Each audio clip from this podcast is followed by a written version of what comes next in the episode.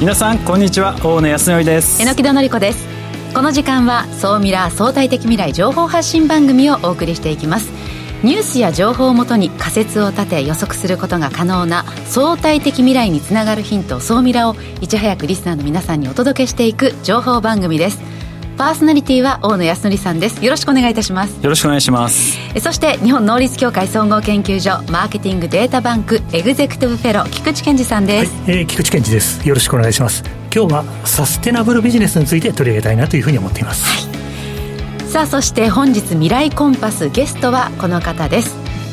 株式会社ユーグレナ代表取締役社長の出雲充さんです。よろしくお願いいたします。よろしくお願いします。あのサステナブルビジネスって、まあ、最近よく耳にすると思うんですけど出雲さんはいつぐらいからそういったものに取り組まれてるんですか？もうずっとサステナブルビジネスっていう言葉が出てくる前から、うん、あそういう社会を作りたいなっていう思いで、えー、学生の時から取り組んできました。学生の時から？はいじゃあそのサステナビジネスについて後半たっぷりお話をお聞きしたいなと思っております。水野さん今日も緑色のネクタイですね。ええもう気合入ってますよ。緑虫 めちゃめちゃ今日も鮮やかな色を締めてくださっています。今日はよろしくお願いいたします。お願いします。この番組は YouTube でも配信しています。YouTube はラジオ日経の番組サイトからご覧いただけます。こちらもぜひチェックしてください。それでは番組スタートです。この番組は日本能率協会総合研究所 JMA システムズの提供でお送りします。総ミラートレンド。総ミラトレンド。このコーナーはビジネスの最新ニュースを大野さんがピックアップそして解説していくコーナーです今週は何でしょうか？はい、えー、今週3つピックアップいたしました。まず1つ目そのサイバーセキュリティ関連でハッキングが急増しているという話とハッキングが？はい忙しいあの厳しい今対中輸出の規制の話とあとは、えー、新しくできた養豚場の話。この3つをお話ししていきたいなと思っております、はい、まず1つ目、えー、中国とロシアからですねサイバー攻撃が今非常に増えているそうです日本への？はい、はい、えー、上半期ですね4年前の約3倍にあたってですね約1日8000近くの不正なアクセスが今日本に来てるということで、まあ、警視庁が発表しましたと。で特にですねその中国やロシアからのですね IP アドレスからの攻撃というものが1日に1000近く来ているということで日本側のですねパソコンってやっぱりちょっと脆弱だったりセキュリティが弱い部分があるのでそういったパソコンもしくはウェブカメラとかですね、そういったところを狙って侵入をしてきているということで警視庁が今ですねそのセキュリティ対策を万全にするようにっていうのを呼びかけているというような状況です、うん、でまあ今後ですねこのセキュリティに関していろいろな多分規制だとか法案だとか、はい、まあいろいろなものが出てくるのかなと思うんですけどイコールですね、まあ、やっぱり新しいビジネスっていうところも動いていくっていうところがありますのでこの辺の部分もですね今後、えーえー、新しいビジネス、えー、成長が楽しみかなというふうに思っています。で2つ目ですと。あのアメリカがですね先端的半導体技術の対中輸出の規制っていうのを拡大しましたと。なのでその特定な高性能のチップとかそれを搭載したコンピューターとかですね、えー、というものが輸出がなかなか難しくなってくるなので今後中国のですねスパコン開発とか半導体製造にですねかなり大きな影響を与える可能性があるということで、うん、まあ、今これ本当に半導体だけじゃなくてですねこの対中の輸出とか輸入の規制っていうのが実はあのかなり広がっていると、うん、例えばあの携帯電話とかも、はい。ハーウェイの問題もそうですしドローンとか、まあ、そういったものもあってですね。でさらにそれはあの自社だけじゃなく取引先のこともですねきちんと把握してないといけなくてですね自分たちはそういうのやってなかったからってだけじゃなくちゃんと取引先がどういうとこの部品を使ってどういうふうに製造してるのかっていうことを今後きちんと管理していかないとですね、ね、これをこう突っ込まれたりしてねアメリカとか要は他の国との取引ができなくなっちゃうみたいなこともありますので、う、おそらくこの辺のその管理製造をの品質とかクオリティを担保するためのビジネスっていうのが今後日本でも増えてくるのかなというふうに思ってます。で続いてこれがですねもうやっぱ中国ちょっと規模が違うなと。日本も植物工場とかいろいろあるんですけど中国がですね26階建ての養豚場をですね約800億ぐらいかけて今作ってます。え26階建て？26階建てビルですか？ビルです。もうもうねはけたらもうタワマンですよね。もうでさらにすごくてですねあの動物用にですね冬は暖かくて夏は涼しく過ごせるようにエアコンも配備されていてでさらにですねあのハイテクであのいろんなセンサーがあってですねその豚への餌やりっていうのも正確な給仕を行えるようなシステムが入っていたりだとか消毒とかっていうのも自動的にできるみたいな形でとにかく徹底した効率がされてるんですよね、はい、で下水処理とかも排出との部分も連携してるとかで、うんちょっとね規模がすごいなと。えこれ年間どのくらいの豚を飼育できるんですか？えっ、とですね60万トン。で60万トンの豚を飼育するってものすごい大変な規模なんですけれども、まあ、その最大312人の従業員で、まあ、60万トン生産できるということで、えー、まあ、世界でもですねかなり、まあ、すごい規模の、まあ、新しい養豚場ができてると。やっぱりそのこの徹底した効率化、えー、っていうこととこの一気にまあ投資をして一気にこの大規模展開をしていくっていうまあさすが中国だなっていう感じはするんですが、うん、日本もちょっと頑張ってねここにちょっと追随しながらここまでドンと投資して植物工場だとかこういう養豚のね、えー、工場を作ってくれるところが早く出てほしいなと。いうふうに思って山野さんこれまでもその養殖技術あの魚介類ね、はい、取り上げていらっしゃいますけれどもそういった意味では日本も今後さらにその、まあ、こうした中国のようなというか徹底した効率化を求めた養殖というのが生まれていくのかもしれないですね。そうですね。でさらにちょっとここで重要なのが、ええ、やっぱり海外からお金を集める方法っていうのをやっぱり日本のベンチャー企業もそうだし企業っていうのも考えた方がいいかなと。でやっぱり VC からお金を集めると結構限界があって世界中にやっぱりいろんなお金があるのでそういったものをどうやったら集められるのかっていうところがすごいポイントになってくるのかなと思います、はい、さあそれから今週の世界初のニュース何でしょうか？はい、えー、世界初はですね NTT がですねあの光技術と AI を融合させて普通のカメラあなんですけれども、うん、普通のカメラが物の性質が見えるような形のものが作れると例えば、えー、泥人の目にもえー、人の目でも把握困難な被写体の性質を見分けられるような画像分析が可能になったりと。でこれができると何ができるかというと例えば、えー、今後の農林水産業とかヘルスケア産業とかで、まあ、すごく今期待をされているということで、まあ、世界初の技術というような形になっていると、はあ、そうですか。期待してますね。はい。えー、ここまでは総ミラトレンドでした。一旦 CM です相対的未来情報発信。総ミラ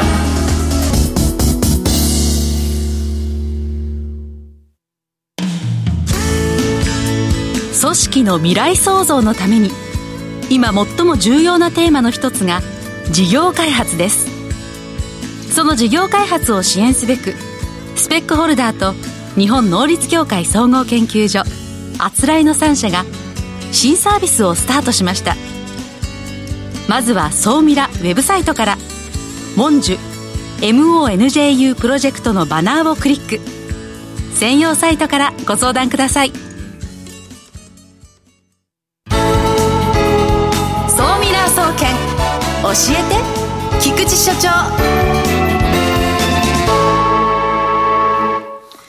最新データから未来がわかる、総ミラ総研教えて菊池所長のコーナーです。よろしくお願いします。はい、えー、こんにちは。今日もよろしくお願いします。えー、今日はですね、まあ、この総ミラ総研も66回目を数えるということになったんですけども、サステナブルビジネスへの大いなる期待と、うん、そんなタイトルでお届けしたいと思います。うん、はい。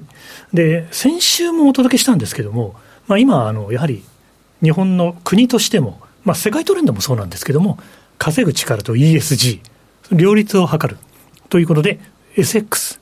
サステナビリティ・トランスフォーメーションという言葉がですね、まあ、DX があったり、CX があったり、SX があったりと、いろんな X があって大変ですねとかお客さんにも言われるんですけども、まあでも SX というのはですね、うん、まあこれから5年後、10年後の未来を考える上でとっても重要なキーワードだと思います。ということでですね、今日はこの話題から入っていくんですけども、まあこのコーナーはデータをご紹介するコーナーなので、はい、いくつか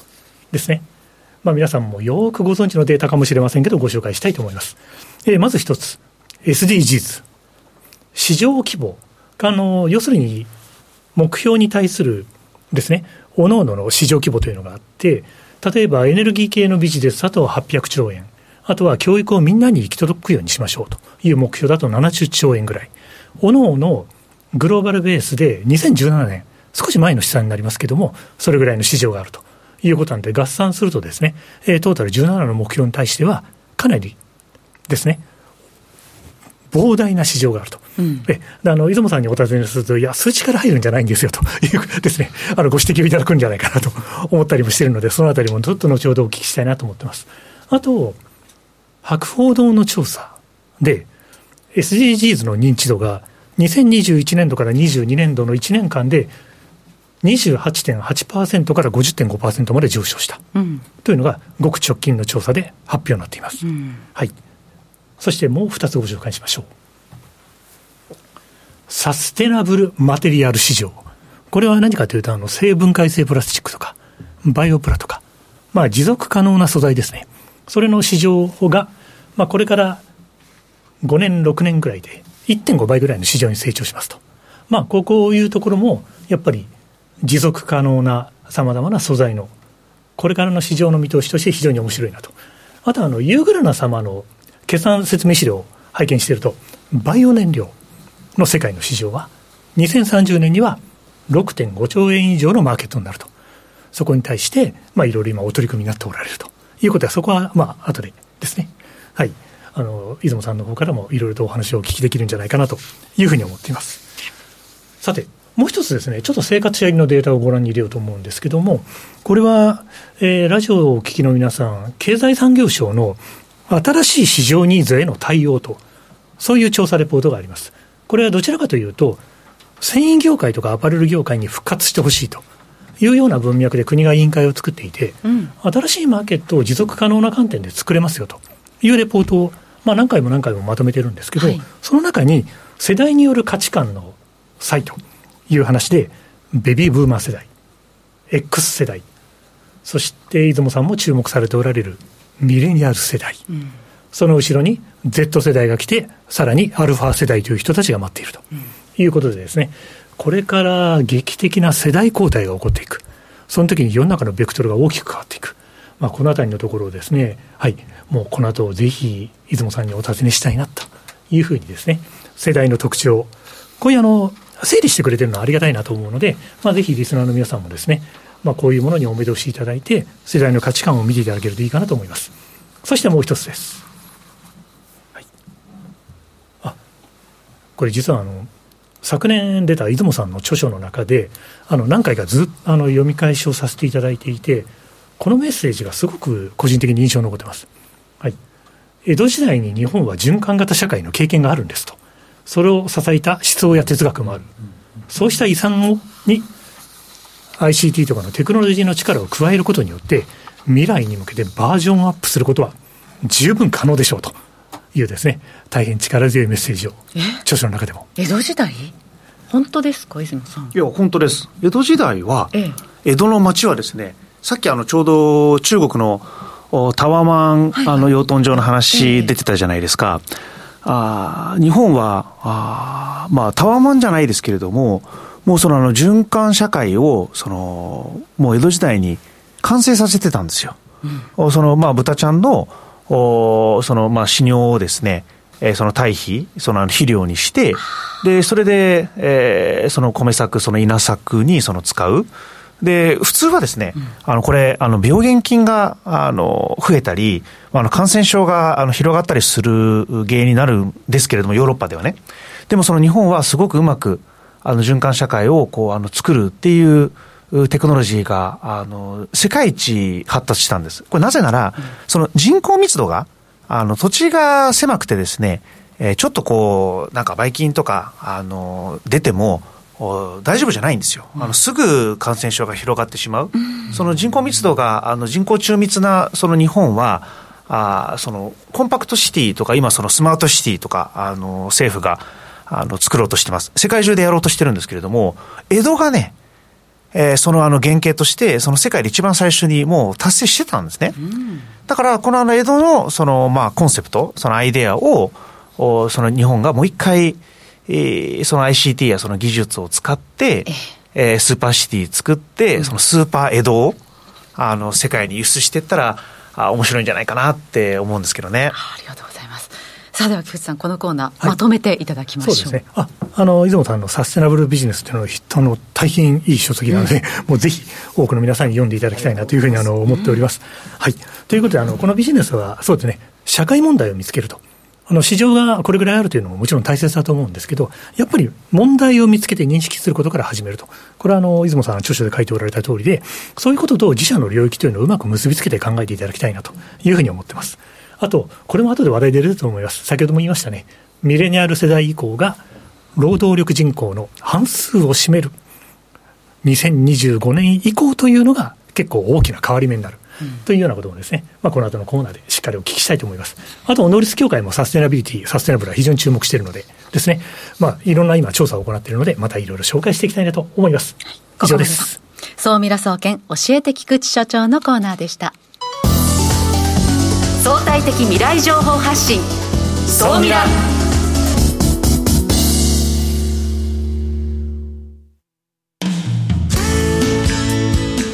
の未来創造のために今最も重要なテーマの一つが事業開発です。その事業開発を支援すべくスペックホルダーと日本能率協会総合研究所あつらいの3社が新サービスをスタートしました。まずは総ミラウェブサイトから「モンジュ MONJU プロジェクト」のバナーをクリック。専用サイトからご相談ください。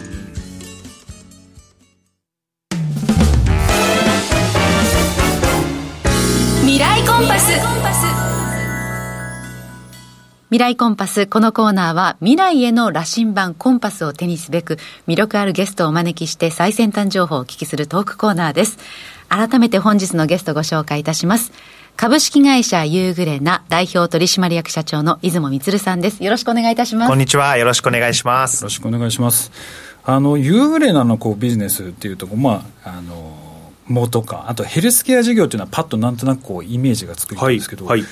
エネルギーっていうふうに聞いたときに、エネルギー事業なんでこうやったのかなって、ちょっと率直にこう、うん、あの疑問だったんですけど、なぜ最初にエネルギー事業をこうやられようと思われたんですか、まあ、そうですよね、ミドリムシとそうなんですよエネルギーってね、なんかちょっとあんまりピンとこないですよね。ピンとこなかったんですよね。いや、僕も最初ピンとこなかったんですよ。まあ、ピンとこないというか、あの、もともとは、もう栄養たっぷりなんですね。だからその食材としてえー、そのミドリムシのあの研究をしてました、うん、で実はミドリムシってすごい種類がたくさんあるんですよ。もうその何十種類、その何百種類ってあるんですね。まあもちろん我々はその100種類ぐらいいろんな、いろんなミドリムシをまあコレクションしてるんですよ。で、そのいろんなコレクションのミドリムシの中に、えー、一種類ね、もうすごいこう、ちょっとあの、大きいし、えー、あの、他のミドリムシと比べて、うんですごく大きいし、サイズも大きいし、これでにね、こうなんかカルシウムとか、あのビタミンとかたっぷり入ってたら嬉しいなと思ってたんですけれども、まああんまり入ってないんですよ。うん、で、ほとんどその油、あ油がその体内に含まれていて、ちょっとこうぽよぽよしている、可愛いミドリムシがいたんですね。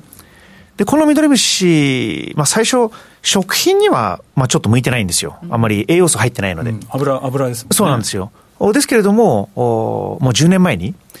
その石油会社の方が、ちょっとね、一回、どんな油なのかを調べてみようって言われたんですね。うん、で、そのちょっとこう、あの、ぷよぷよした、あミドリムシちゃんをこう、絞って、で、油を抽出したんですよ。その油が、すごくこう、質がいいと。これはね、あの、いい油だって。いや、僕も最初そんなこと全く想像してなかったんですよ。うん、ですけれども、あの石油会社の人に、いや、この油ね、すごく、あの、質がいいよと。あの、綺麗な、あの、いい炭化水素だから、あバイオ燃料をね、あの、作ってみたらいいんじゃないかって、まあ、教えていただいて、まあ、そこから、あの、10年前から、あその、バイオ燃料になるかもしれないっていう、こう、新しい、アイデアを、あの、皆さんからいただいて、うん、チャレンジしたんですね。会社の設立って2005年です、ね。2005年です。はい。はい。あ、じゃあ、まずはミドリムシがあって、はい、研究を続けていくうちに、まあ、栄養価の高い食品そして化粧品、はい、そしてバイオ燃料というようなこう段階を経ていろんなこれは本当に季節して広がっていったんですねはい、あ、そうですかね、だからそうそれそれ最初聞いた時バイオ燃料になるんだと思って、はい、だから最初もそれを狙ってたわけではなくそう狙ってたわけじゃないんですよ。エネルギーだからねもう本当に緑飯のねこの奥が深い、えー、もうねもう研究すればするほどあこんなこともできるのっていうね、もういまだに毎日びっくりさせられてばっかりですけどね。えー、まだまだたくさん発見がある。もうね、この後ね、また皆さんがびっくりするようなね、えー、緑虫こんなことできるのその、水を、あの、きれいにしてくれる緑虫。え？ー、あの、まあ、下水処理場、その水処理場で、今、あの、すごく、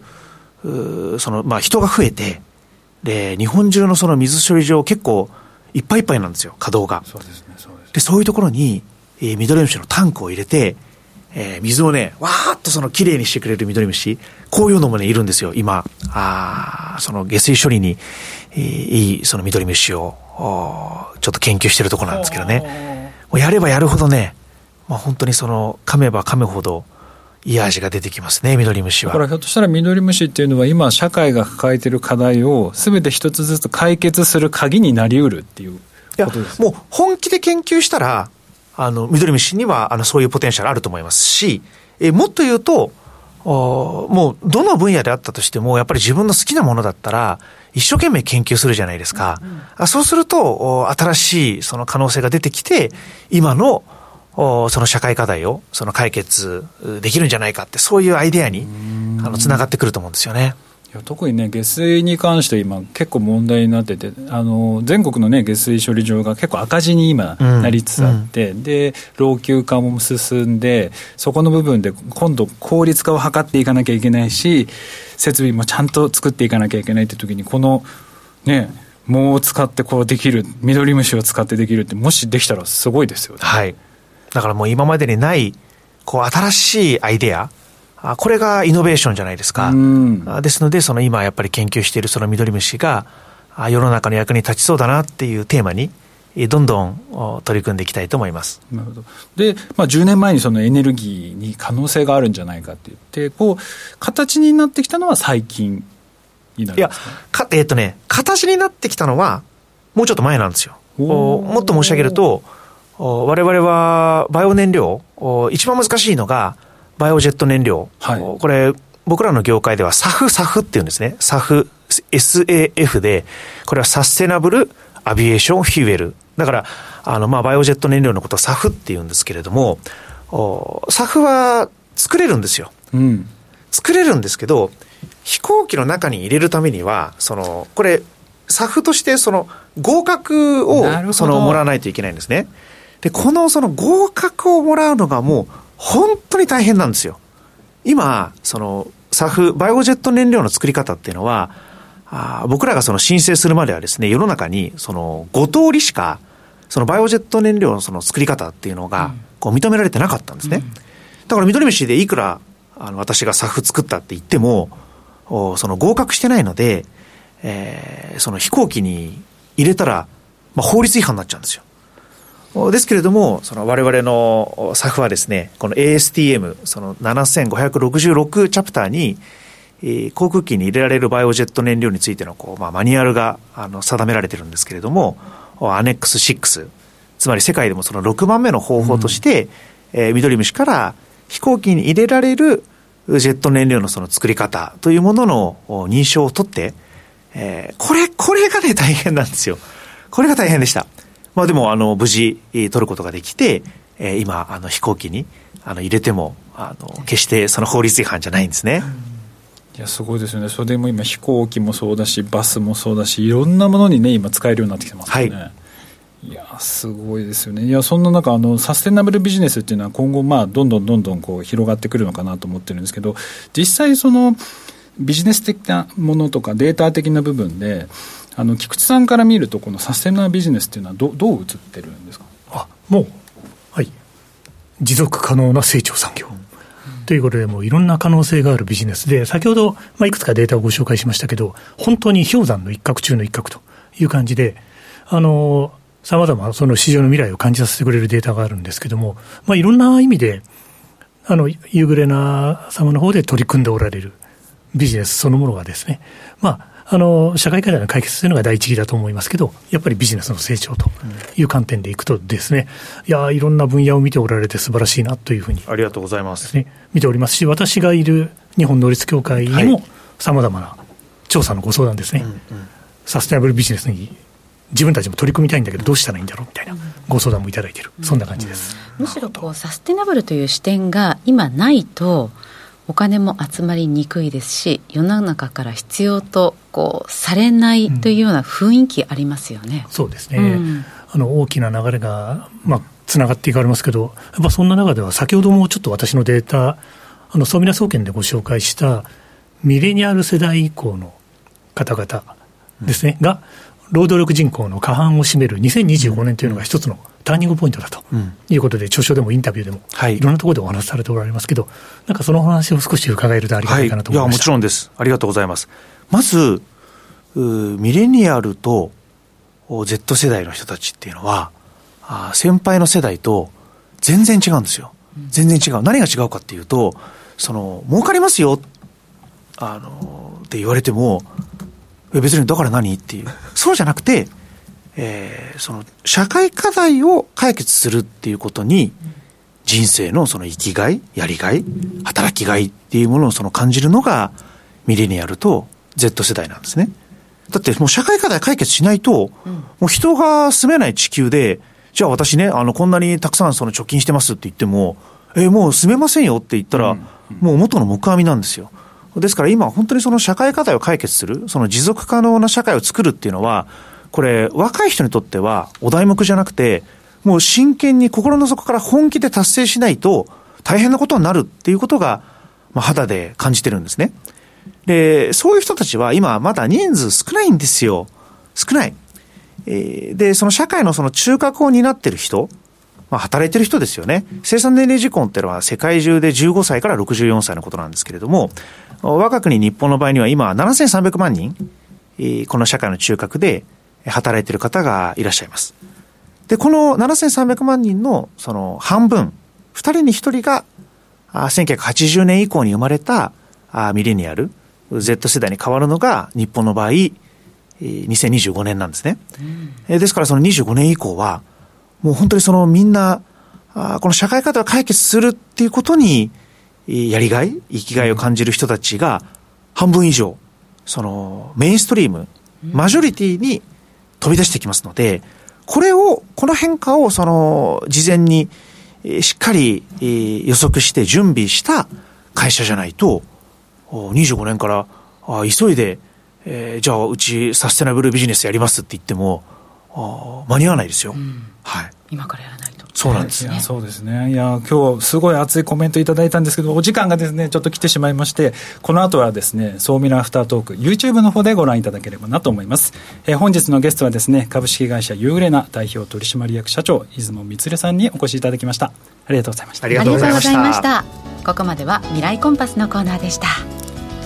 来週はですね NTT 西日本イノベーション戦略室長の市橋直樹さんにお越しいただきまして今盛り上がっている大阪のクイントビレッジ今イノベーションをどう起こそうとしているのかっていう部分についてですねたっぷりお話をお聞きしていきたいなというふうに思っております、えー、今週もですね榎木さん菊池さんありがとうございました。ありがとうございました。この番組は日本能率協会総合研究所 JMA システムズの提供でお送りしました。